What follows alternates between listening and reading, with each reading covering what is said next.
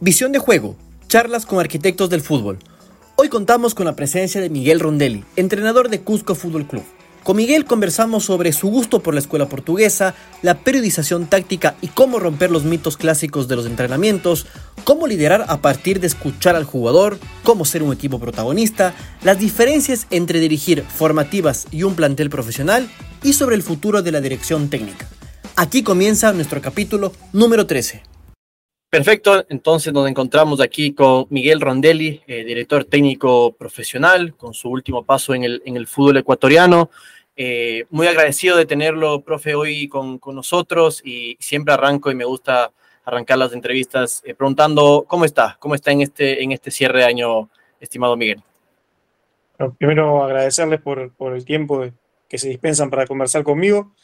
Bueno, me, me, agarra descansando, algo raro. Hacía bastante mm. que no llegaba un fin de año y que estaba descansando, ya con nuevos proyectos para el próximo año, así que contento y, y poniendo las energías ya el año que viene para, para, para poder volver a trabajar en lo que uno le gusta. Eh, buenísimo, Miguel. Vamos, vamos arrancando. Eh, me gustaría empezar por un balance suyo en estos dos años, eh, sí podemos decirlo, dos años redondeando como director técnico profesional usted eh, siempre eh, enfocado en las divisiones formativas y ahora le tocó estos últimos años ya dar el salto para el fútbol profesional. A nivel general, ¿qué balance le puede dar a usted esta, esta experiencia eh, ya arrancando como director técnico profesional, tanto en Católica como en Emelec, en estos dos años? Bueno, a ver, creo que el balance es positivo y nos ha dejado no solamente a mí, sino a todo el cuerpo técnico una, una enseñanza. Si bien en esto uno nunca deja de aprender, es una frase hecha, pero uno nunca deja de aprender. Eh, por suerte, vivimos en los dos años que estuvimos en Católica eh, a cargo del plantel profesional, algo, o el año y los pocos meses que nos tocó, eh, algo que es atípico en el fútbol, porque si uno agarra la carrera de todos los entrenadores, salvo uno o dos, o, no todos ganan siempre en esta profesión, es una profesión donde lamentablemente uno pierde más de lo que gana. Eh, y nos ha tocado en ese año y pico que estuvimos en Católica, todas positivas, eh, logramos la las dos, dos de las tres mejores campañas históricas del club, clasificamos a Copa Libertadores, eh, el 2022 se nos fue el torneo por un punto en la, primera etapa y por dos puntos en la segunda etapa, terminamos segundo en la general con el equipo más goleador, entonces eran todas buenas y, y esa no es la realidad, porque uno no, eh, a ningún entrenador le tocan todas buenas, entonces eh, creo que también fue bueno dar el paso ese Melec a un club grande con otras responsabilidades. Eh, no solamente un club grande, sino un club que se estaba reestructurando, se estaba armando de cero, eh, con comisión directiva nueva, jugadores nuevos en su totalidad, muchas estructuras que se cambiaron en el club. Y bueno, creo que ese paso que no fue tan grato desde lo deportivo, de los resultados, porque creo que hemos tenido un buen trabajo con el plantel, creo que algo que marca a los entrenadores es no tanto los éxitos que puedan tener en el club y los resultados, sino el cómo uno o qué es lo que deja uno en los clubes. Y creo que he dejado no solamente mi persona, sino el cuerpo técnico un grato recuerdo en la gente de la Universidad Católica a nivel institucional. Y en Emelec lo mismo, si bien no se dio de lo deportivo, hemos salido con una muy buena relación con la dirigencia, a la cual le deseo lo mejor, y, con los jugadores. Eh, entonces, nada, creo que es un, un, aprendizaje que uno, que uno tiene que hacer para no pensar que son todas, que son todas buenas. Generalmente uno por ahí aprende más eh, en, las, los fracasos que, que, en las victorias. En la victoria por ahí todo es, todo es dulce y, y, tapa la realidad. Entonces creo que de vez en cuando está bueno tropezar para, para recapacitar y ver que se hizo mal y, y volver con más energía. Eh, me quiero remontar a, a, una fecha seguramente que es especial para usted. 21 de octubre del 2021. Eh, es el partido que usted asume para eh, dirigir eh, a nivel profesional con Universidad Católica. Eh, un triunfo con, en una cancha, aparte le tocó una cancha dura como es la del Delfín, de visitante, sabiendo que Delfín es muy fuerte en condición de local. Este año no ha perdido ni un solo partido, muestra de ello. Más, más que nada a nivel personal, ¿cómo fue ese momento para usted? Quizás a uno cuando, cuando un entrenador interino asume el cargo, por lo general no son en los mejores momentos. Tiene que reemplazar a un entrenador saliente, eh, que por lo general se va por malos resultados. En este caso salió Santiago Escobar, que venía haciendo buenas campañas con Universidad Católica. Eh, ¿cómo, fue, ¿Cómo fueron estos momentos, eh, como le digo, a finales del 2021? Bueno, como decís vos, fue una, una llegada al primer equipo que, que nosotros ni nos esperábamos. Yo venía, me acuerdo, una semana antes de, de, de, ese partido contra el fin que decís vos, yo estaba dirigiendo la sub-18, que estaba, venía de clasificar cuarto de final, estaba pasando a semifinal del torneo, veníamos de Manta, de haber jugado con el Manta, eh, veníamos por la ruta y un jugador se acerca y me comenta lo que había pasado. Eh, Católica había perdido con Muchurruna de local. Se había, despedido, se había despedido del campeonato, ya no estaba peleando el campeonato, pero tenía chance de Copa Internacional, no era que hacía, estaba haciendo una mala campaña. Entonces nos, tomó a todos por sorpresa y generalmente cuando un técnico asume como interino es porque las cosas van muy mal y, no va para más. Y acá nos, tomó por sorpresa a todos. Al otro día yo fui a ver eh, eh, otro partido de liga de formativas y me encontré con el director deportivo Francisco Correa y el presidente Santiago Cateni, que me notificaron que querían que me haga cargo de, eh, de los partidos que quedaban, de los cuatro partidos que quedaban. Estábamos a un punto, me acuerdo, de lograr clasificación a Sudamericana. Y me dejaron bien claro que no había ningún problema si se perdían los cuatro partidos, que quería que le demos una mano en esos cuatro partidos. Ganó tres y uno. Tenía, queríamos que le demos una mano y el año que viene arrancar. Y por suerte pudimos clasificar a la Copa Libertadores, ganamos tres de los cuatro partidos, empatamos uno que fue con Barcelona. Y sí, empezar en ese partido, bravo. Si, si, bien nosotros habíamos tenido contacto con el plantel profesional, de haber ido como sparring o como soporte del profe Escobar, a quien le agradezco porque es no solamente un entrenador excelente, sino una persona que trasciende el cargo. Yo creo que hay personas que hay personas que el cargo lo jerarquiza y hay personas que jerarquizan el cargo. Y creo que, que Sachi es una persona que jerarquiza el cargo eh, nos apoyó en todo momento, he recibido llamado de él, yo conversé con él cuando agarré el equipo, porque yo tenía ese prejuicio de pensar que iba, que iba a creer que uno quería quedarse. Me dijo no, que nunca iba a pensar eso de mí, que le iba para adelante. Cuando logramos la, clasificación a Libertadores me llamó para felicitarme. Mm. Entonces guardo un grato recuerdo del profesor Santiago. Bueno, como te decía, para nosotros, más allá de la, del contacto cotidiano que teníamos con los jugadores, no teníamos relación desde lo profesional con ellos. Y encontramos un plantel que se brindó al máximo, eh, en una cancha muy complicada. Hacía como cuatro años que Católica no ganaba en esa cancha. Nos tocó debutar y, ganar con gol encima de un juvenil, de Andrew Draper, quien no iba a ser titular en ese partido, sino que ingresa por la lesión en el calentamiento de, Valencia. Bueno, entonces era, como te digo, fue esa etapa Católica fue todo color de rosa, porque después de ahí vinieron triunfos, el empate con Barcelona, el triunfo en el Atahualpa con 9 de octubre y la clasificación, no como Ecuador 4, sino como Ecuador 3 a Copa Libertadores. Entonces, eh, desde ahí empezó una etapa que para nosotros en Católica fue para el club, pero más para nosotros como entrenador fue, fue muy satisfactoria y llena de éxito. Así que guardo ese recuerdo y ese gol de Andrew con, con, con especial cariño. Eh, en algún momento usted mencionó que no es lo mismo dirigir, y tiene mucho sentido, eh, menores y pasar a un plantel profesional. Le preguntaba un poco por ahí, eh, ¿qué cambia en el camerín? ¿Qué, usted como rol de entrenador, qué, qué aspectos debe cambiar? y lo, curioso o, lo, irónico de esto es que el fútbol es uno solo, que es una frase que usted también la utilizó. ¿Qué cambios tuvo que usted experimentar de pasar a dirigir un equipo juvenil y pasar a un equipo profesional? Bueno, a ver, hay cambios que, son para bien y hay cambios que, uno tiene que, tomar con cierto recado. Los cambios que son para bien es que uno eh, en el plantel en un primer plantel, en un plantel profesional, administra la riqueza, en el sentido de que tenemos eh, las canchas a nuestra disposición, la logística a nuestra disposición. Eh, bueno, tenemos un montón de, de gente externa que trabaja para apoyarnos. Tenemos un personal de apoyo o de soporte muy grande que es muy difícil tenerlo en divisiones formativas. En divisiones formativas uno entrena donde puede, muchas veces entrena con lo que puede, con lo que tiene, pero creo que ese poder de adaptación eh, es lo que, lo que termina de, formarte como profesional. Eh, uno al trabajar en formativas eh, no puede planificar la perfección, es decir, bueno, voy a planificar dos ejercicios de, tanto, de tantos jugadores contra tantos jugadores, porque uno llega y hay dos jugadores que no vinieron, porque no pudieron, no tenían plata para el pasaje, hay dos jugadores que están lesionados, hay dos jugadores que están, que están, están en otra categoría, o uno arranca los ejercicios y la primera llama y te saca tres, cuatro jugadores y ya te toca todo. Entonces, tiene que tener ese poder de adaptación, que creo que cuando llega a primera, eh, le sirve, o sea, te sirve para crecer como profesional. Uno llega a primera, se encuentra con que si le falta un jugador puede pedir uno de reserva, si le falta una cancha puede pedir otra, eh, no tiene problema con los balones, con los chalecos, con las cintas. Entonces, eh, desde ahí se administra la riqueza. El otro lado es la presión. Uno sabe que, por ejemplo, si está dirigiendo un partido de formativas y se pierde, muchas veces la derrota es formativa eh, también para los jugadores. En cambio, en primera, cuando uno pierde, eh, nota que todo el club está triste. Cuando la 18 perdía, uno tenía que lidiar con la cara larga de los jugadores de la 18 y la cara larga de uno mismo, porque no le gusta perder.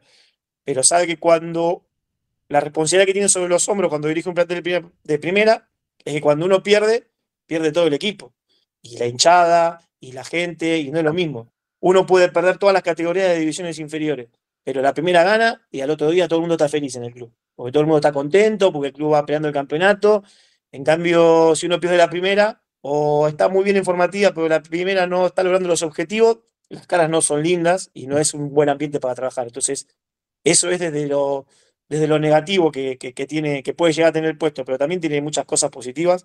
Y creo que algo que me ha servido en formativa, yo no jugué fútbol profesional, entonces siempre creí que el liderazgo, cuando yo me paraba ante jugadores, yo por suerte tuve la, eh, la fortuna de dirigir chicos desde nueve años hasta jugadores de reserva, que en muchos casos son profesionales también, porque tienen contrato. Eh, entonces, eh, no es lo mismo pararse ante un chico de nueve años para conversar, que lo ven como el profe, el profe es el que sabe, porque tiene nueve años y el profe es el que sabe, a ya pararse con un plantel profesional de reserva, donde hay jugadores que ya han jugado en primera, donde hay jugadores que tienen la aspiración de jugar en primera y que dicen, ¿y este quién es? Porque, ¿qué me va a enseñar este? Si no lo conoce nadie. Entonces me parece que el no haber jugado profesionalmente me, me intuyó o me, me dio la capacidad de liderar desde el conocimiento, de convencer al jugador desde el conocimiento y no desde una impronta, porque yo creo que el día de mañana si Messi decide ser entrenador, pare ante el plantel que se pare, todo el mundo lo va a escuchar con admiración, porque es Messi y es el mejor jugador de la historia. Y, a los que no jugamos al fútbol profesionalmente, tenemos que lidiar con esa desconfianza. ¿Qué me va a enseñar este que nunca pateó una pelota? ¿O qué me va a enseñar este que no llegó a primera? Entonces creo que entendí que el liderazgo va más por el convencer y por el demostrar conocimiento que por el imponer las cosas. Y creo que hemos desarrollado esa manera de ser en primera, que la misma que veníamos llevando en, formativa, si nos ha dado resultado. Eh, usted mencionaba igual, y, lo menciona ahora, que mm, le gusta eh, liderar a partir de escuchar mucho al, jugador. Eh, ¿Cómo convencer, que, es una palabra que usted también la utiliza, a un jugador de 17, 18 años que está muy próximo a, hacer o, a debutar en primera división y seguramente eh, también lo vivió usted en esta transición con Católica, eh, cómo convencer al jugador, cómo hacer que el aspecto psicológico no, no afecten demasiado al jugador al momento de dar este, este, este gran salto en, su, en sus carreras. A ver, primero creo que hay que convencer al jugador de que ame lo que hace, porque a mí me ha tocado tener muchas veces jugadores en divisiones formativas a los que les gusta más la vida del futbolista que ser futbolista. Es decir, le gusta más el vestirse bien, el tener un buen perfume, el tener un buen auto, eh, el, vestirse con ropa de marca, aunque no sea de marca, por más que sea imitación, pero imitan eso, el tener el último celular, en ver cuándo me puedo comprar un carro. Entonces creo que en formativas hay que empezar a, hacer que el jugador se enamore del deporte y que le guste la profesión. Eh, yo siempre he tratado de convencer a los jugadores de que el objetivo de ellos no tiene que ser llegar a primera. Porque llegar a primera puede ser que se les pueda dar un partido, depende de, mucho, de muchas. Más cuando vino la época de pandemia, el, debutar en primera para los juveniles estaba a la mano, porque muchas veces los planteles se infectaban y muchos jugadores de primera tuvieron la chance de debutar en pandemia. Entonces, llegar a primera puede ser. El, tema es sostenerse. Yo siempre hacía hincapié eh, en que a mí me gustaba que me sacaran jugadores de la sub-18, de la reserva, de la sub-16 para el plantel de primera, pero a mí lo que más me gusta es que no me lo devuelvan más. Claro, que no regrese. que no regresen, que no me digan, sí, ahora mandame otro. Y cuando yo veía esa rotación, veía que algo se estaba haciendo mal, que al mm. jugador no le estábamos llevando de alguna manera. A mí me gustaban los jugadores que iban y que ya no volvían más. Entonces, eh, ahí para uno es gratificante. Por ahí se pierde un jugador que, está pensando en el domingo, en el próximo partido, pero es, es bueno que ese jugador no vuelva. Entonces, yo creo que lo primero es convencer al jugador que esto es una profesión, eh, de que esto es 24, como digo yo siempre, 24, 7 por 365, que esto es una profesión que te saca mucho, sobre todo a los jugadores, que acá no hay cumpleaños de la novia, cumpleaños de la madre, eh, nacimiento de un hijo, eh, navidades, no, no, acá es dedicarse a lo que uno ama. Eh, y si uno se dedica a lo que ama con pasión, después va a venir lo otro. Entonces, primero que se enamoren de ser jugadores de fútbol, no de la vida del jugador de fútbol. Pero cuando uno se enamora de la vida del jugador de fútbol, cuando está en un club que tiene todas las comodidades, lo disfruta. Pero el fútbol es, no es algo que va siempre increyendo. Y más para los jugadores eh, juveniles. Muchas veces los juveniles tienen un pico de rendimiento, después bajan y hasta que logran su estabilidad les cuesta. Entonces, muchas veces están en clubes que le dan todo, después pasan por clubes donde no tienen nada y lo único que lo va a sostener es ese amor por el juego, ese espíritu motor y ese amor por el juego es lo que lo va a sostener. Entonces, yo creo que la clave está ahí, en hacer que se enamoren del juego y en convencerlos de que lo que tienen que amar y lo que tienen que disfrutar es cada entrenamiento, cada concentración, cada charla con los compañeros, y no el ver qué auto tiene cada uno, en cuánto se puede comprar un departamento, en cuánto, no, no. Lo económico es importante, pero lo más importante es que se enamoren del juego y que tengan pasión por lo que hace. Eh, profe, usted trabajó, si no me equivoco, y me, corrige, más de 12 años en, Vélez, desde el 2006, si no me, si no me equivoco. Em, de ahí pasa acá a Universidad Católica trabajar también en formativas. Eh, con su experiencia en divisiones menores, eh, cómo cuidar al futbolista en formación eh, de los factores exógenos, de, de estos, muchas veces el entorno cercano es muy positivo para el jugador, pero muchas veces también termina siendo perjudicial para el jugador.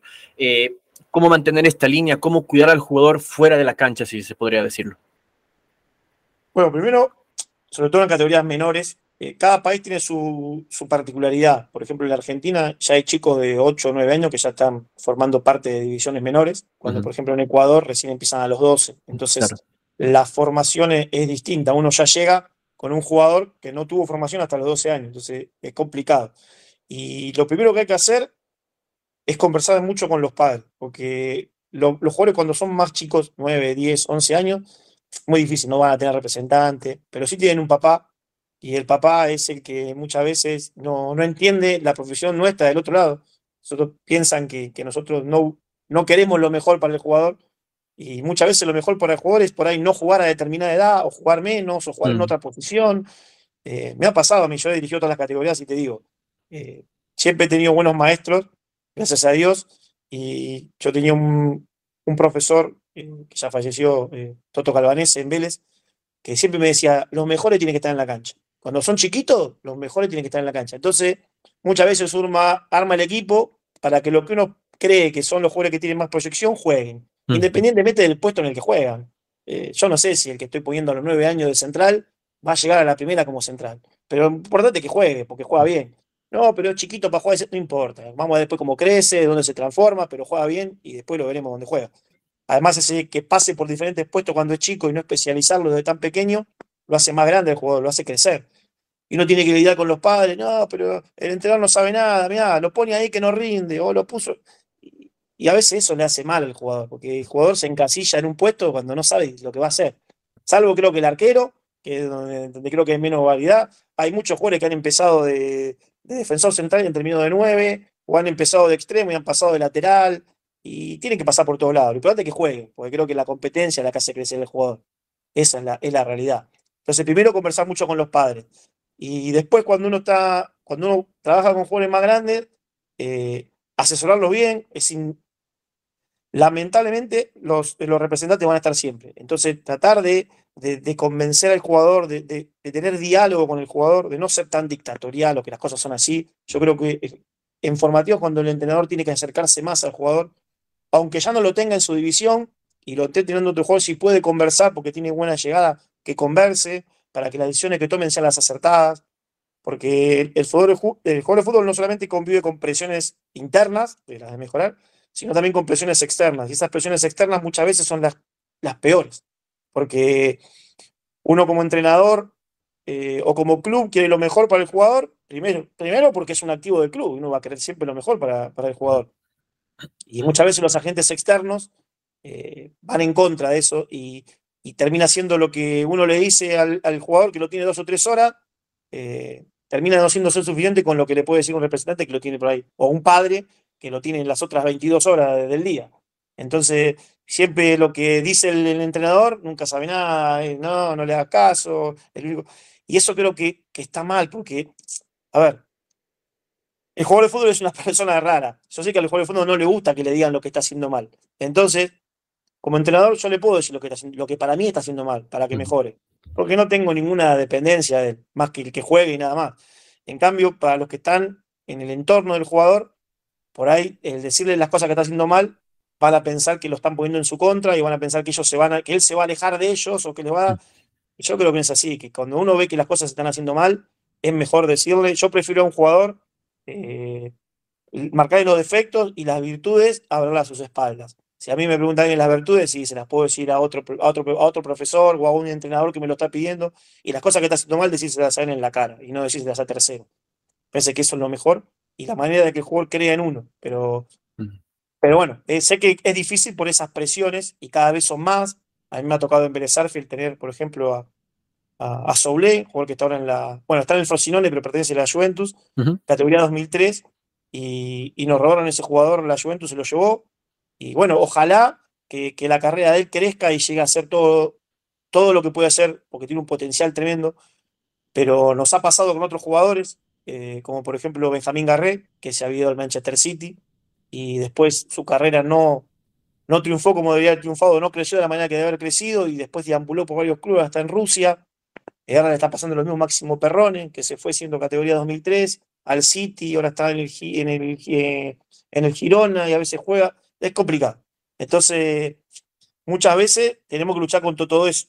Y, para los clubes es, es, cada vez más difícil invertir en, eh, en, divisiones formativas porque ve que esos gigantes, cuando llega el momento, empiezan a, aprovecharse de los más pequeños y no solamente a nivel profesional, sino también ahora a nivel amateur. Entonces, parece que ahí creo que la FIFA sí está haciendo cosas para que no, que no suceda esto, pero es complicado, porque cada vez la cabeza del jugador es más complicada. Antes por ahí no era tan complicado entrenar jugadores de 14, 15 años. Ahora sí, es demasiado complicado porque ya tienen presiones de todos lados. No, totalmente de acuerdo, profe. Vamos ahora un, un poquito eh, hacia atrás. Eh, usted estudió informática. Eh, esto debido a que en Argentina, no sé si se mantenga todavía, que no puedas estudiar para entrenador eh, si no tienes los 25 años cumplidos. Eh, insisto, no, no sé si se mantenga todavía hasta la actualidad. y bueno, ya a la par usted obviamente hacía cursos y demás para, para, para dirigir. Eh, ¿Qué relación le encontró usted a, esta carrera con el fútbol? Porque eh, usted mencionaba que de estas materias pedagógicas que, que le aportaron para, eh, para lo que hoy, hoy en día se, ha logrado. ¿Qué relación, tanto directa o indirectamente, le encontró a su carrera como, como informático y ahora pues en el fútbol? Bueno, como decís vos, sigue lo mismo hasta los 25 años, uno no, salvo que haya sido un, futbolista en actividad que tuvo un, algo que le impida. Yo trabajé en Vélez con otro técnico espectacular, que es Marcelo Bravo, que es el técnico de la reserva, y él debutó en primera, hizo una campaña muy buena, fue campeón con Miguel Ángel Russo y le descubrió una arritmia en el corazón. No pudo jugar nunca más profesionalmente, entonces él sí estuvo habilitado para recibirse de mm. entrenador antes de los 25, si no, hasta los 25 no se puede. Pero yo sabía que tenía que aprovechar ese espacio que había entre la finalización de, del colegio secundario, como se dice acá en Argentina, hasta que tuviera los 25 años, que acá se termina a los 18, entonces uno tiene que esperar bastante tiempo, casi 7 años, para poder empezar a estudiar el curso de técnico. Entonces dije, voy a buscar otra carrera, pero no que solamente me sirva en el caso de que no encuentre tarea como entrenador, Claro. O que me ayude a, subsistir teniendo la tarea de entrenador y otro trabajo aparte, sino que me sirva para ser entrenador. O sea, ya quiero empezar a estudiar desde ahora. Entonces descubrí que un profesorado era lo ideal porque las materias pedagógicas, el manejo de grupo, el estar parado ante una clase y tener que convencer a, o tener que motivar a 30, 35 alumnos de que puedan aprender algo, eh, no solamente me iba a dar las materias pedagógicas, sino también esa impronta como pararme, para pararme ante un grupo y conducir un grupo, porque el entrenador debe ser conductor y líder de grupo.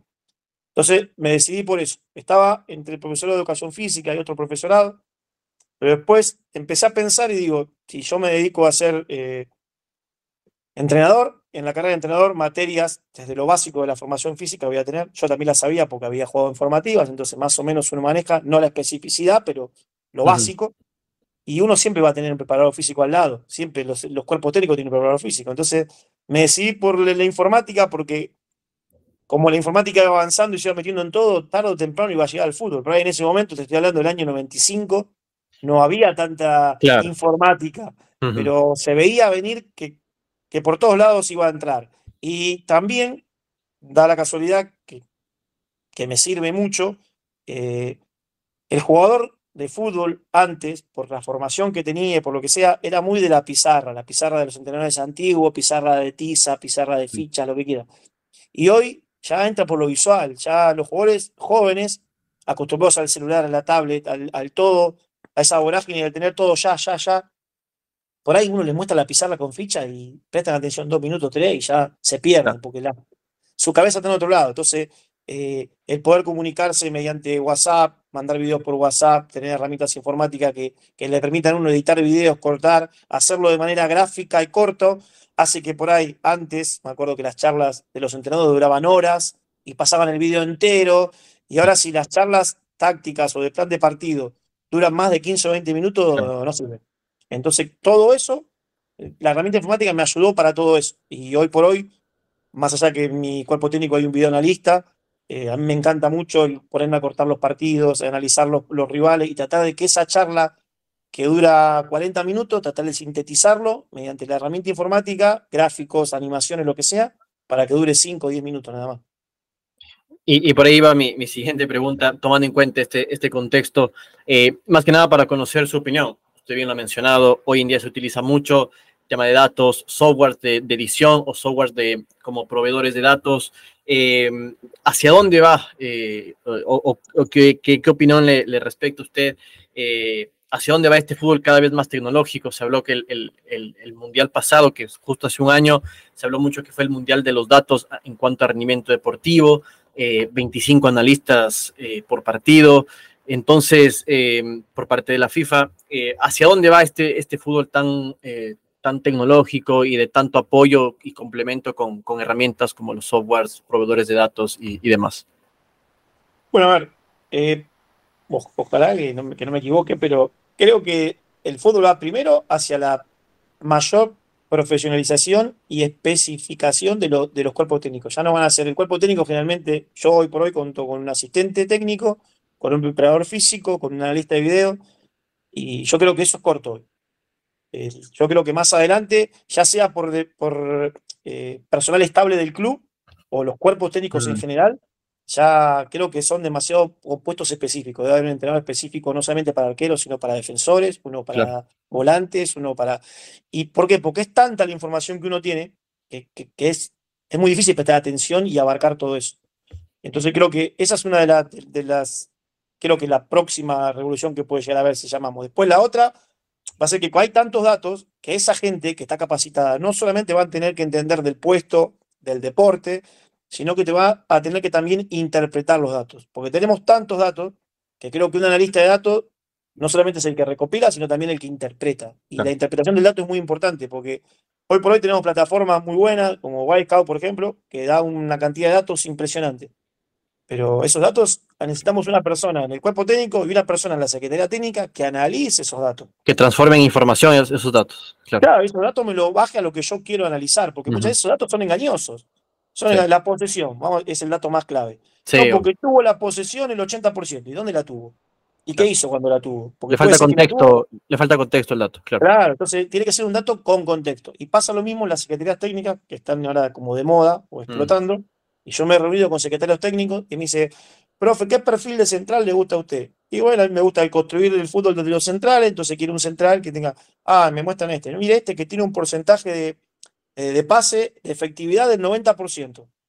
Y uno ve los pases, ¿son para los costados o son para la Claro, pase tres metros hacia un lado, claro. ¿Cuántos son los que crean juego? Crean juego son los pases que rompen línea o que posibilitan que un jugador vaya avanzando en el juego, porque si no, eh, no, no disponemos de la pelota. Poseemos la pelota, pero no disponemos de la pelota.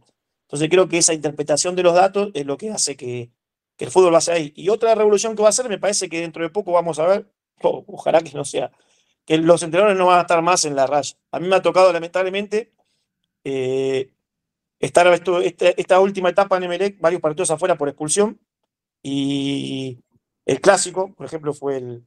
Y yo soy sincero de que si yo hubiese estado como entrenador en la línea, tal vez el clásico no se hubiese ganado, porque uno ve desde afuera un montón de cosas que desde la línea, por esa vorágine del querer estar en todo, se pierde, y de estar arriba, viéndolo desde otro contexto, si uno mira los entrenadores de rugby ya no están más en la línea, están arriba, porque de arriba se ve todo mucho más fácil, mm. eh, el jugador ya no necesita durante el partido que uno le esté relatando el partido con un joystick y le diga, saltá, corre. No, el jugador necesita que se le den las herramientas previas al partido y que durante el entretiempo se realicen ajustes que le permitan ver si está por el camino correcto o si no está por el camino correcto. Y también escuchar qué es lo que él vive de la cancha. Pero si no, tenemos la vivencia del jugador desde la cancha y una vivencia del entrenador que tiene una visualización parcial y generalmente nos apoyamos todos, por eso es muy común ver cómo los, jugadores, los entrenadores van y revisan a cada rato una tablet. ¿Por qué? Porque es lo que le está mandando el analista que tiene una visión privilegiada. Claro, que está arriba debería ser al revés. El que toma la decisión debería ver todo y debería comunicarle a un analista o a alguien que esté abajo, realizar mm. esto, realizar otro. Yo creo que eso también dentro de poco debería cambiar. No, suena, suena muy, muy interesante y seguramente pueda que pase. Em, profe, ustedes, eh, o, se ha confesado, digámoslo así, muy amante de la escuela portuguesa, de, eh, sobre todo a nivel, a nivel formativo, y hemos visto el, casos de éxito como el Benfica, una de las mejores academias del mundo, jugadores eh, que han exportado estos últimos años a los mejores equipos eh, del mundo igual. Eh, ¿Qué le llamó la atención específicamente de esta escuela portuguesa, sobre todo estos últimos años? incluso coincidió que usted pudo acceder a una tesis de Renato Paiva, que luego lo tocó enfrentarlo en, Independiente del Valle, que ya que él venía pues justamente desde, desde el Benfica. ¿Qué llamó o qué despertó interés usted en la escuela, esta escuela portuguesa? Bueno, cuando yo trabajaba en formativa de Vélez, eh, trabajé en el área metodológica. Eh, cuando se cambia de coordinador, nos dan la responsabilidad a mí y a otros, un preparador físico, otro entrenador más, de, establecer una línea metodológica de, qué debería, de, cómo sería un manual, de cómo sería formar el jugador que pasa por las formativas de Vélez Arque, tanto a nivel infantil como juvenil.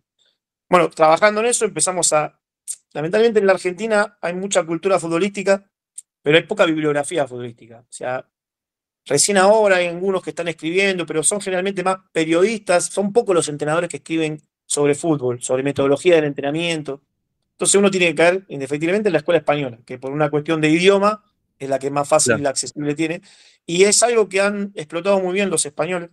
Eh, tienen bibliografía para todo, eh, explican todo de una manera eh, manualizan o, sintetizan todo y tienen un manual para cada cosa y, tienen muchas, muchas ideas que en otros países se pueden tener, eh, llámese en Sudamérica sobre todo, en Brasil, en Argentina, en Chile, en Perú, en todos lados se puede tener, pero cuesta llevarlo al papel y, hacer un sistema.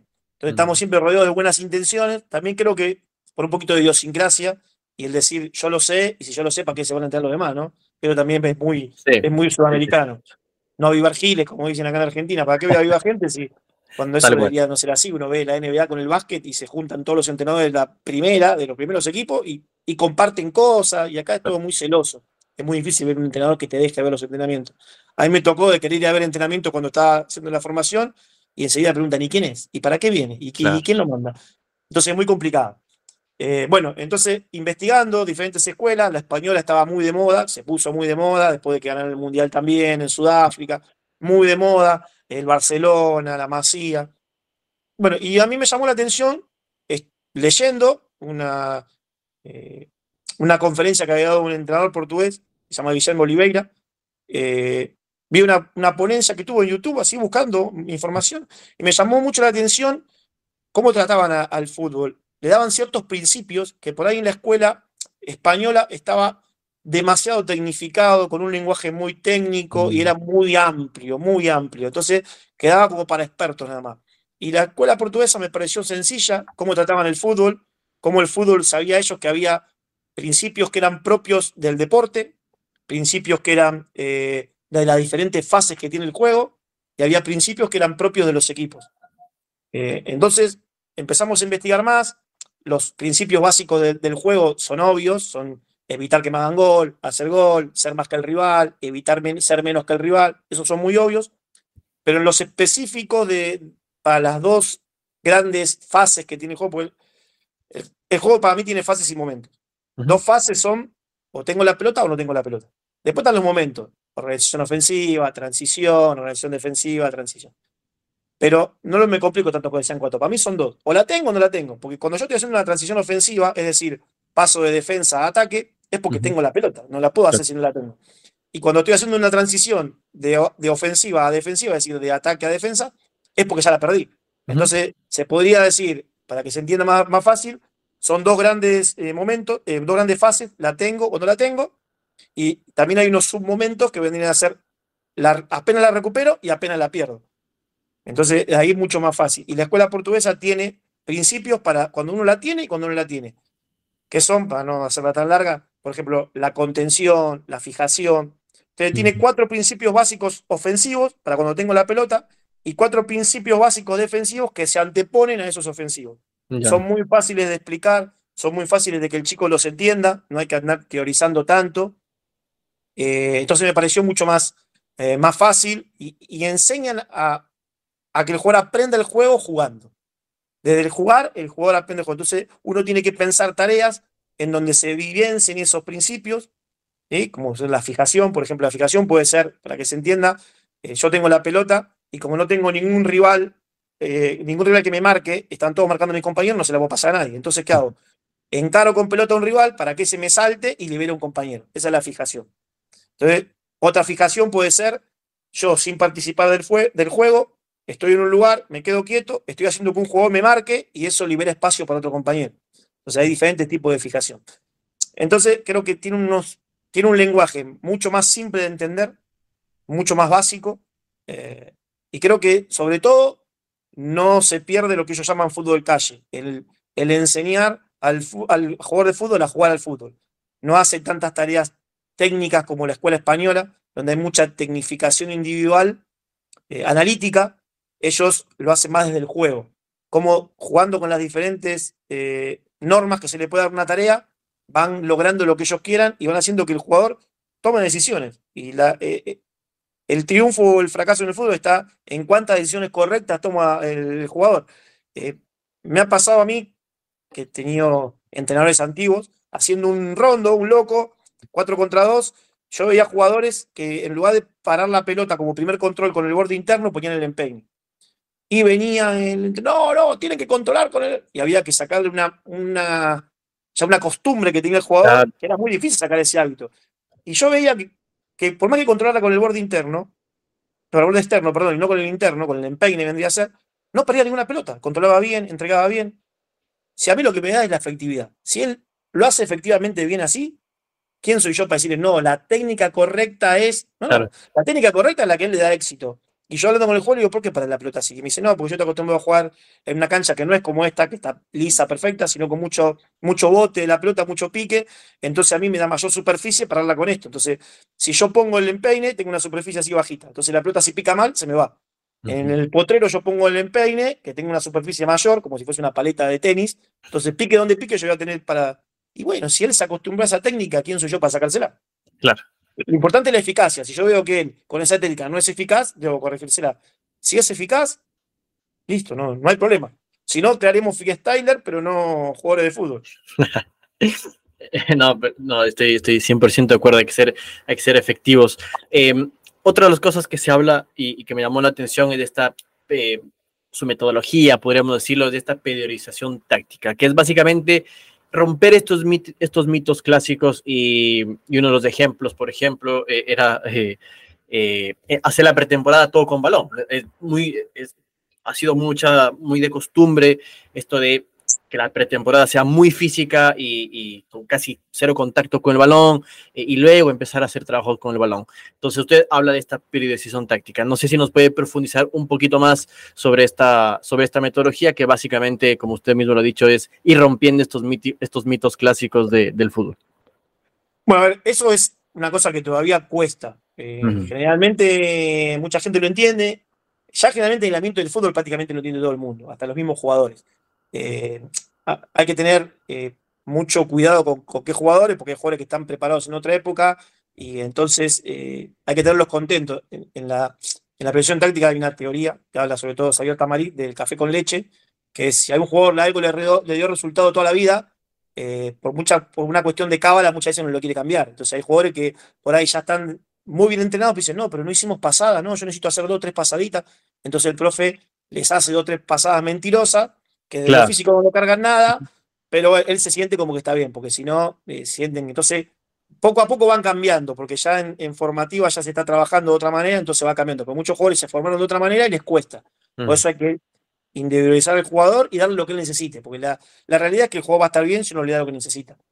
Pero en la presión táctica va viene a desmitificar no solamente la pretemporada con balón, porque yo me acuerdo un, un, chiste que contaba Miguel Ángel Russo en Vélez, que a él le gustaba, él había hecho una pretemporada en Europa, le había ido al Salamanca, y en Europa le decían que tenía que hacer pretemporada con balón, no sé qué.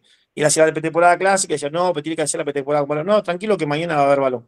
Y llegaron y había como 20 pelotas al costado de la cancha. Y empezaron a correr alrededor de las pelotas. Y ya estoy haciendo la pretemporada con balón. Entonces, hay gente que no está acostumbrada a eso. Entonces, eh, una cosa es hacer la pretemporada con balón, que vendría a ser un entrenamiento integrado, que muchos lo hacen, y otra cosa es la precisión táctica, porque la precisión táctica no está basada en llevar elementos del juego a la preparación física, sino está en llevar elementos de mi juego a la preparación física, es de lo que yo quiero hacer, es crear hábitos.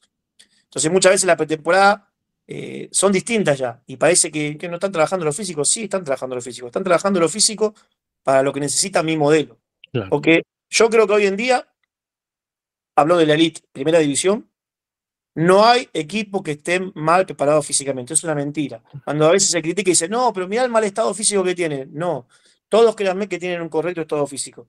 Lo que pasa es que algunos corren ordenado y otros corren desordenado. Entonces, cuando uno corre ordenado, parece que está bárbaro, y cuando corre desordenado, parece que, que es un desastre y que está mal físicamente. Y lo que está es, desordenado. El no que corra mucho, que corra bien. Porque no necesita correr mucho, necesita correr bien. Entonces, eh, la operación técnica va a eso, a que corra lo que necesita correr no va a tener la misma preparación un lateral, si yo quiero pasar al ataque con los laterales, que un lateral que se quede siempre formando una línea de tres. No van a tener la misma preparación física ambos laterales. Juegan en el mismo equipo, juegan con el mismo entrenador, pero no tienen que tener la misma preparación física. Mm. Entonces, eso va variando mucho de, jugador. Y lo que se hace en los entrenamientos es maximizar el tiempo. Yo creo que hoy por hoy el entrenamiento tiene que ser súper especializado se va a entrenar este concepto, vamos a entrenar este concepto, ¿para qué lo vamos a entrenar? Para esto. Listo. Y después hay que tener una individualización del jugador para saber qué le falta a cada uno. Porque uno tiene una, maneja un abanico de 26, 27 profesionales. No todos están igual y no todos necesitan lo mismo. Entonces, después incluye la, la, la táctica tareas que se llaman compensatorias, que puede ser desde lo técnico táctico o puede ser de lo físico. Si yo tengo un jugador que según la antropometría está por encima de los pliegues y tiene demasiada grasa y tiene poca masa muscular, entrenará con el grupo y posterior al grupo lo tengo que hacer entrenar una tarea complementaria, sea gimnasio, sea un hit, pero no lo puedo sacar del grupo. Porque si lo saco del grupo, después cuando el ingreso, el grupo le sacó, en cuanto a concepto táctico, un montón de variantes. La única manera que yo lo pueda sacar del grupo es que el jugador esté lesionado y que esté en fase de recuperación. Pero después tendrá que trabajar con el grupo y si ese entrenamiento que hizo con el grupo no le sirvió para poder quemar eh, las calorías que tiene que quemar en el caso de que esté exceso de, excedido de grasa o no le sirvió para completar la parte de la masa muscular, deberá, porque la masa muscular es importantísimo para la prevención de lesiones, entonces deberá trabajar con el preparador físico aparte, pero no se utiliza el tiempo de la sesión para optimizar a los jugadores, no, no. El tiempo de la sesión se utiliza para optimizar la manera de jugar del equipo. Y después el jugador sabe que se tiene que quedar contra turno, antes del entrenamiento, post entrenamiento, a trabajar los déficits que traiga. Eso es. Incluso hay, hay, equipos ya con esta unidad, unidad de desarrollo individual, que es eh, justamente para trabajar esto. esto esos aspectos también pueden ser desde lo técnico. Nos han pasado que nosotros queremos una manera de jugar. Y bueno, vemos que este jugador no mejora los perfiles. Yo no puedo sacarlo del entrenamiento para que mejore los perfiles y después decirle, mira, vamos a jugar de esta manera, y decir, pero yo me perdí todo el entrenamiento porque estuve dos horas practicando perfiles. Entonces habrá que hacer una tarea post-entrenamiento hmm. para que el jugador mejore las capacidades que no tiene, tanto físicas, técnico, tácticas. Eh, profe, usted eh, ha mencionado que su estilo, podríamos decirlo, le gustan los equipos protagonistas, que es básicamente eh, tener la pelota, pero tenerla con un fin, que atacar eh, o tratar de recuperar, por ejemplo, la pelota lo más de arriba que se pueda. Eh, yo obtuve algunas, al, inicio usted mencionaba de, hablemos de Católica 2022, por ejemplo, para hablar de una temporada completa. Eh, el equipo con más goles a favor y con mucha diferencia de la expectativa de gol, porque marcó 53 goles eh, y su expectativa de gol fue de 46. Eso quiere decir que fue un equipo muy efectivo. Fue el equipo con más pases claves, por ejemplo. Eh, el segundo con más remates cada 90 minutos, es decir, con eh, más allá del rendimiento en puntos, lideró muchas métricas, sobre todo a nivel ofensivo. ¿Qué nos puede decir más allá de esto y profundizar un poco en, su, metodología o su, modelo de juego que usted quiere implantar con esta idea de eh, tener un equipo protagonista. Bueno, primero voy a entender lo que yo entiendo como equipo protagonista, porque muchas veces se, mm. se, malinterpreta, lo mismo que dijiste vos, de recuperar la pelota lo más arriba que se pueda. Yo entiendo un equipo protagonista del que a lo largo del partido hizo más acciones para conseguir la victoria. Es decir, que si la victoria llega, llega porque es merecida. ¿sí? ¿Por qué? Porque a veces se dice, no, pateó una vez al arco, hizo el gol, 100% efectividad. ¿Qué equipo efectivo? Y pero no es así. A ver, yo siempre lo comparo, no es lo mismo la probabilidad que la posibilidad. Son dos cosas diferentes. Entonces yo quiero un equipo que tenga posibilidades de ganar, no probabilidades de ganar. Porque si se sortea un auto y se, una rifa, como dicen acá en Argentina, y se en 100 números, si yo compro un número, ¿tengo probabilidad de ganar? Sí, tengo una en 100. ¿Tengo probabilidades? Sí, tengo el 1% de probabilidad. Si lo gano, me van a decir que es efectivo. No, suerte, porque tuve una. Ahora, si yo compro 99 números, tengo no solamente probabilidades, sino tengo más posibilidades de ganar. La probabilidad es obvio, es 100 a 1, es 99 a 1, perdón, pero las posibilidades que yo tengo de ganar son muchas. Y por ahí sale el número que no compré. Y van a decir, ah, qué tonto. Y pero si yo sabía qué número salía, Acá es lo mismo, muchas veces un equipo no solamente tiene la pelota, por eso digo, la posición se confunde, no solamente tiene la pelota más que el rival, sino que juega más en campo contrario, remata más al arco, lo remata a veces, no hizo 20 remates, ¿pero dónde fueron los remates?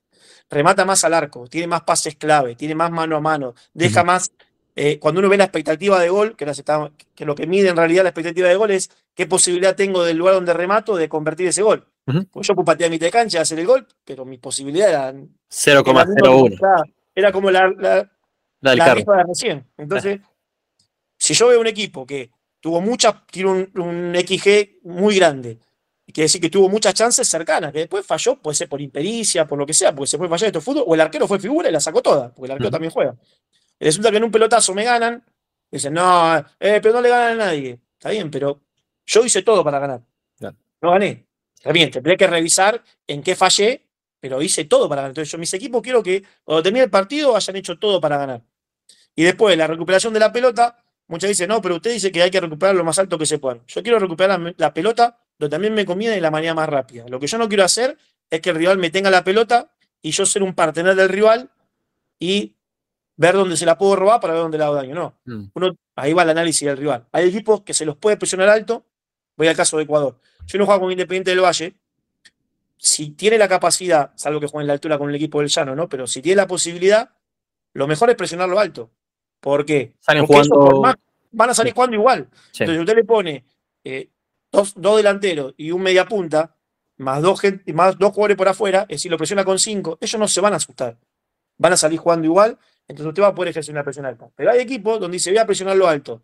Y le pone un jugador solamente a presionar y ya el arquero lo saca y saca la pelota larga y ya es un juego de segundas pelotas. Entonces, hay equipos a los que conviene dejarlo salir jugando hasta cierta zona y ahí presionarlo porque lo invitan a venir. Es como darle el dulce y que vengan. Es la trampa del queso con el ratón. Venir, que vengan. Claro, Entonces, no confundir, recuperar lo más arriba posible con recuperar la pelota en el lugar que a mí me conviene. A veces me convendrá, yo lo que sí trato de evitar siempre es recuperarla en zona 13, en la zona más baja, bloque bajo. ¿Por qué? porque eso quiere decir que el Real me somete, porque me deja más lejos del arco, pero muchas veces no se recupera alto, se recupera en zona 2, muchas veces se recupera sobre una banda, muchas veces se deja libre a un central porque sabemos que ese es el que hay que presionarlo, muchas veces se deja recibir un volante porque sabemos que hay que presionarlo cuando la tiene ese. Entonces hay, un estudio profundo del rival, pero sí lo que me gusta es que mi equipo eh, trate de hacer lo posible para tener mayor posibilidad, así como existe el XG, me gustaría que algunos de estos estadísticos que hay, que son unos genios, eh, bueno, a ver, este equipo tuvo tantas posibilidades para ganar. Posibilidades, no probabilidades, porque después empezamos con esa. No, qué efectivo este juego. Pateó dos veces al arco, hizo dos goles. Qué efectivo. No, incluso, perdón que le interrumpe, a usted le pueden ganar un partido sin rematar al arco, porque eh, con un autogol te pueden ganar un partido con un centro que ni siquiera iba al arco. Entonces... Bueno, nosotros el año pasado, en Católica, el año pasado, jugamos un partido con Santos en, en, en la Atahualpa, donde el arquero de Santos fue figura, lo eligieron no solamente en internet, sino que le dieron el premio. Nosotros creamos, impericia nuestra igual, ¿eh? Muy bien lo de Santos, se defendió, el bloque bajo, impericia nuestra, no le pudimos hacer un gol. En la última jugada tiraron una pelota, el lateral derecho no se resbala, le queda un jugador de ellos, pum, ganan 1 a 0. Listo, yo voy a la conferencia de prensa y me dicen, ¿qué nos puede decir del espectacular planteo que hizo Bustos, el que le entrenador en ese caso? Que yo tengo una muy buena relación con Fabián, y la verdad que no creo que Fabián haya dicho, muchachos, vamos a hacer así, nos vamos a parar acá atrás, vos le dice el arquero, vas a hacer figura, vas a tapar 10 pelotas hoy, van a pegar 3 pelotas en el palo, y nosotros en la última, nadie planifica eso. Él puede planificar, vamos a esperarlos acá, vamos a salir de contra, que eso es válido, ¿eh? y está perfecto, como nos ganó allá en, Brasil. Pero, pero la otra veces hay, hay cosas que lamentablemente el fútbol todavía conserva de azar. Y por eso hay tantas casas de apuestas y todo. Todavía tiene cosas de azar. Entonces, muchas veces el azar juega y uno lo que tiene que a veces ver no es solamente catalogar de, genial al que, o de efectivo al que llegó una vez hizo un gol, eh, sino de analizar más el contexto. Obvio que si yo llegué 20 veces y no hice ningún gol, algún defecto tendré, pero por lo menos hice todo para querer ganar.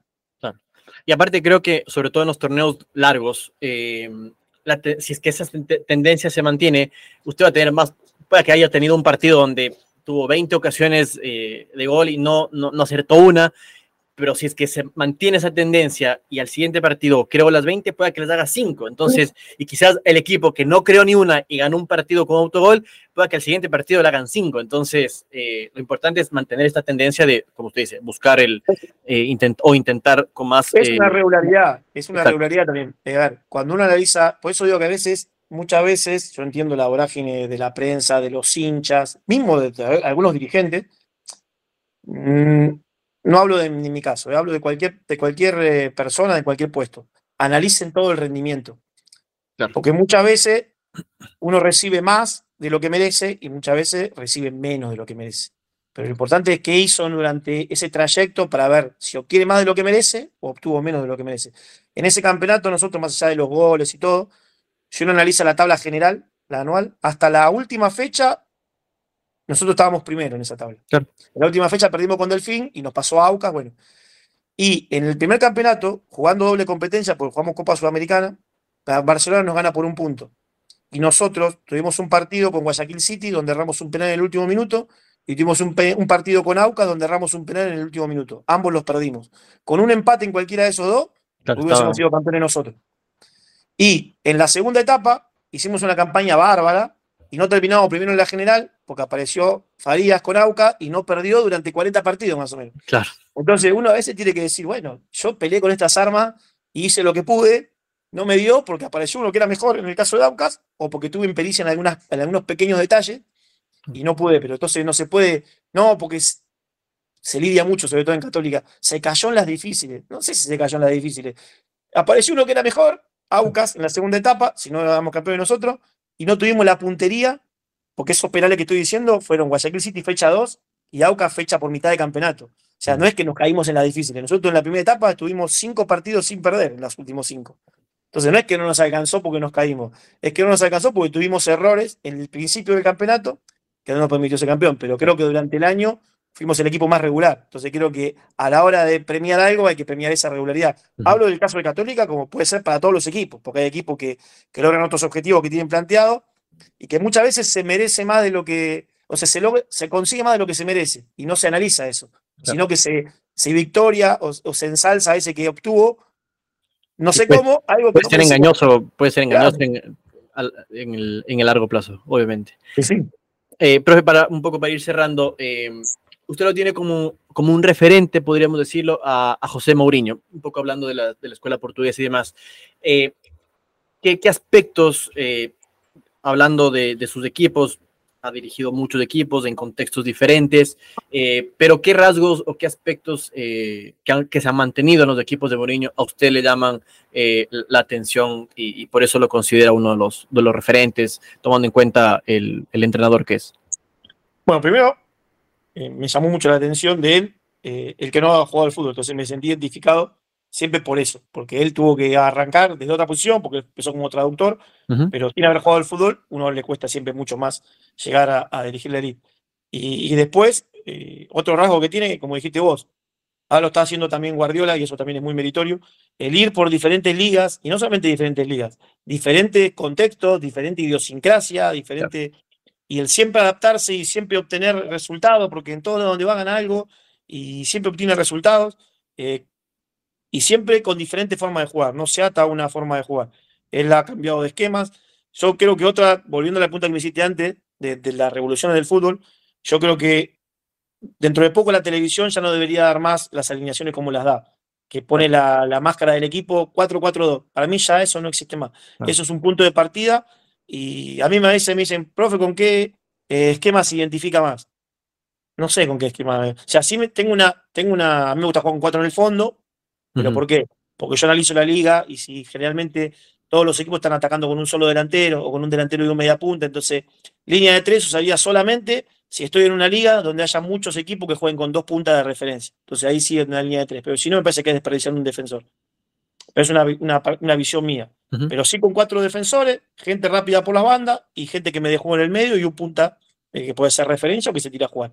Pero a partir de ahí, mm. el fútbol va armando diferentes estructuras. Y creo que en eso sí, Mourinho, ahora Guardiola también, va mutando sus equipos uno ve los equipos de Mourinho, ha jugado 4-2-3-1, ha jugado 4-4-2 en rombo, ha jugado 4-2-3-1, ha jugado con tres en el fondo.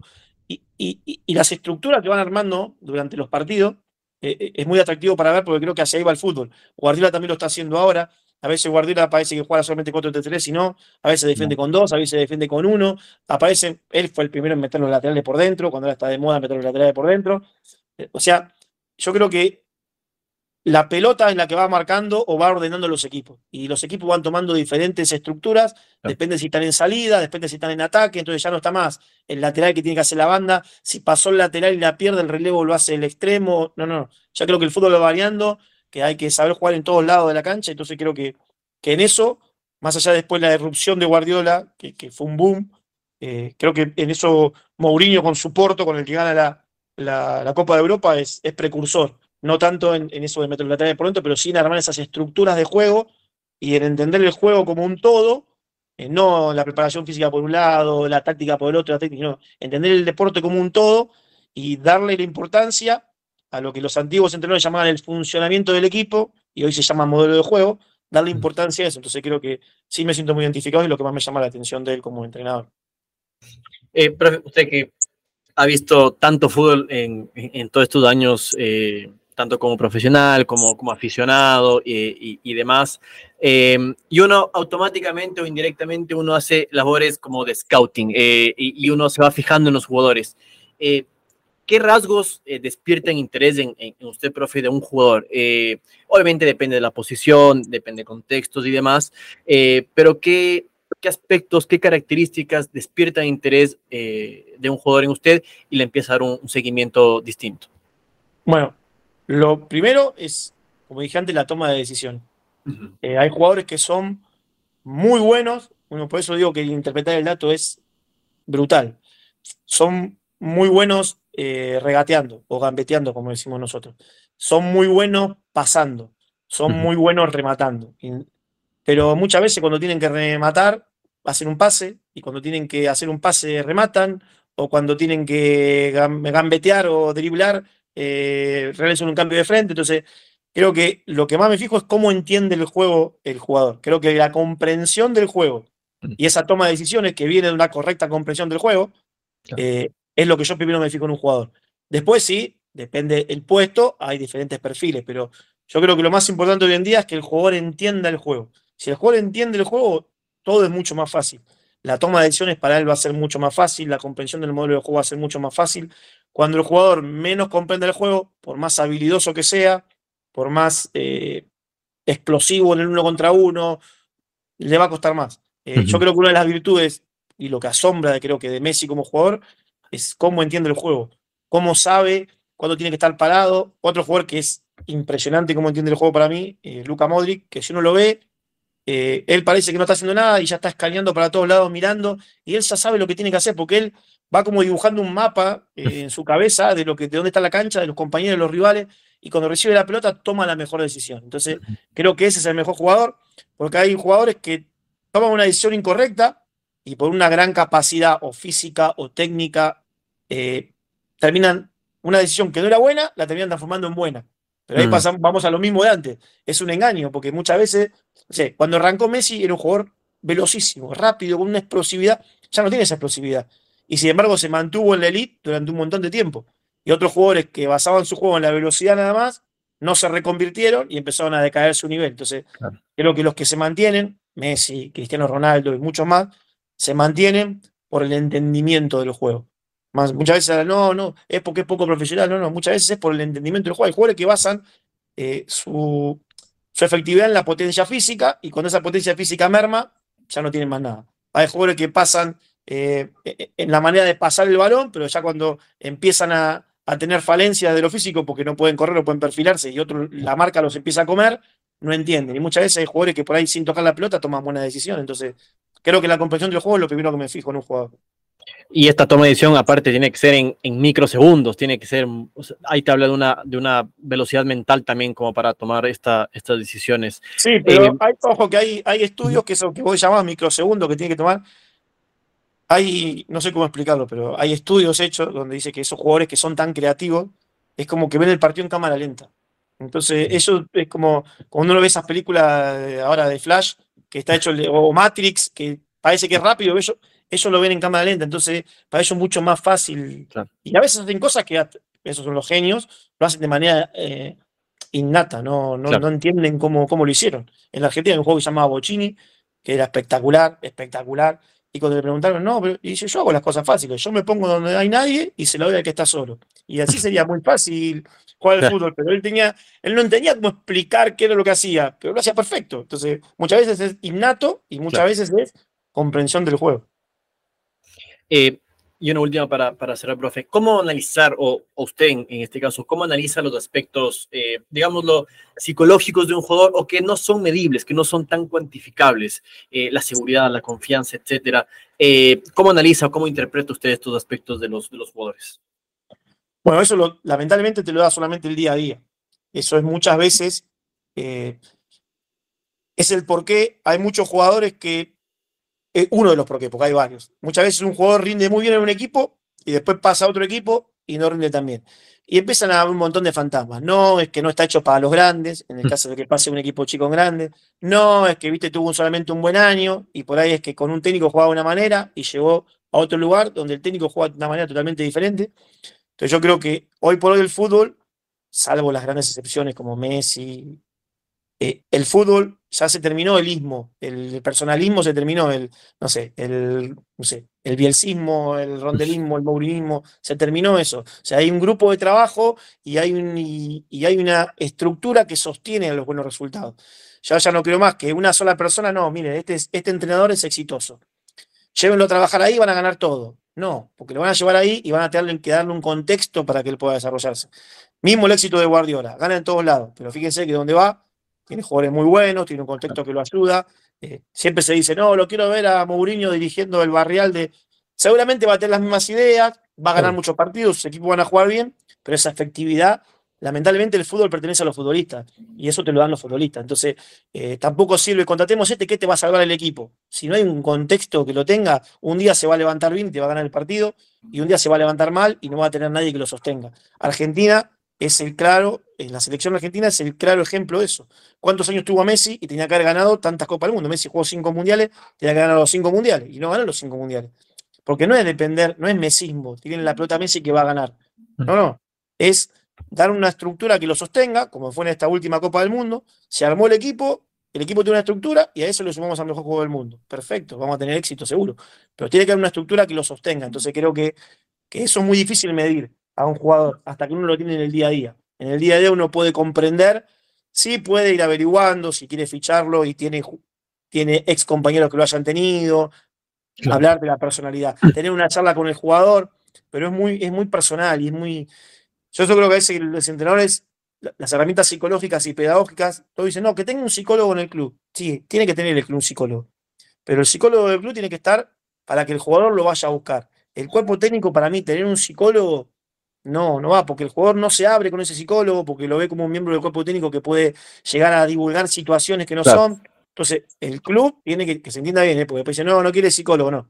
El club tiene que tener un departamento psicológico con un psicólogo y el jugador debe utilizar eso como una herramienta, como utiliza el gimnasio, como utiliza la nutricionista, como utiliza el kinesiólogo. Pero el entrenador debe tener esa, esa comunidad, esa comunicación con el jugador, ese preocuparse por la persona, no solamente por el jugador, el jugador no es un número, y en ese diálogo, sin pasar de la raya entrenador-jugador, o sea, no confundir con el, con el acercarse y el amiguismo, no. Pero tiene que tener esa relación, saber escucharlo, saber que el jugador es persona, que le pasan cosas, que no es una máquina, que no es un número, y, que tiene que saber escucharlo y que tiene que saber cómo tratarlo. Porque hay jugadores que ante un grito, sobre todo los más chicos, a mí me pasó eso con los más chicos, por eso creo que muchas veces las divisiones menores no solamente forman jugadores, sino también forman entrenadores. ¿eh?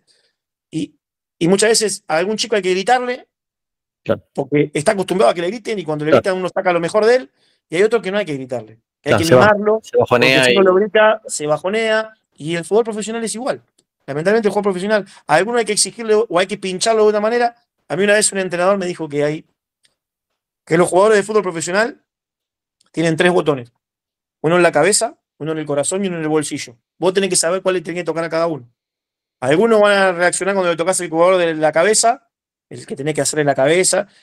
Otro tiene que tocar el botón del corazón, desde la pasión y otros se movilizan lamentablemente porque es un esto es fútbol profesional y por eso hay premio y por eso es plata y algunos se movilizan por ese botón. Está en la habilidad del entrenador saber qué botón tiene que tocar con cada uno. Con cada uno, claro. No, buenísimo, buenísimo, profe. Eh, estamos cerrando siempre con un, un ping-pong eh, futbolero, así que para yo le, yo le hago una pregunta para que usted me responda con lo primero que, eh, que, se le, que se le ocurra. Si es que yo le pregunto, por ejemplo, por un libro. Uf, Eh, ¿Por qué tantas victorias de Mourinho? Si le pregunto por una película o una serie. ahí no, no, de fútbol, ahí elijo Big Bang Theory, que me gusta, me hace reír. Bueno, si le pregunto por un equipo, profe. Vélez Y si le pregunto por un equipo referente al que siempre le está prestando atención, le gusta su metodología, su, infraestructura, eh, un equipo referente, ¿qué, me respondería usted? Vélez También. Perfecto. Si le pregunto por un estadio.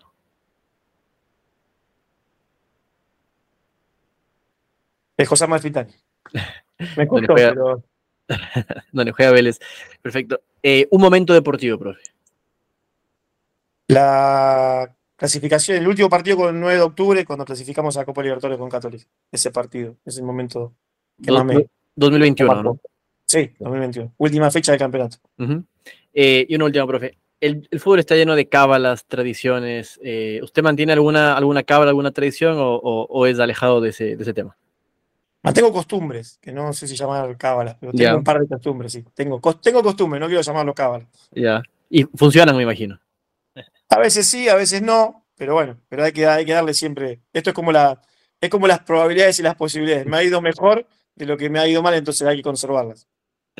Buenísimo, profe. Por mi lado, eh, estaríamos agradecerle, como le dije desde un inicio, por, por esta un poco más de una hora de charla, eh, pero fue muy, muy, muy gratificante. Eh, como le digo, de mi parte estaríamos, si quiere cerrar con alguna, con alguna cosa, estaría, estaría perfecto, profe.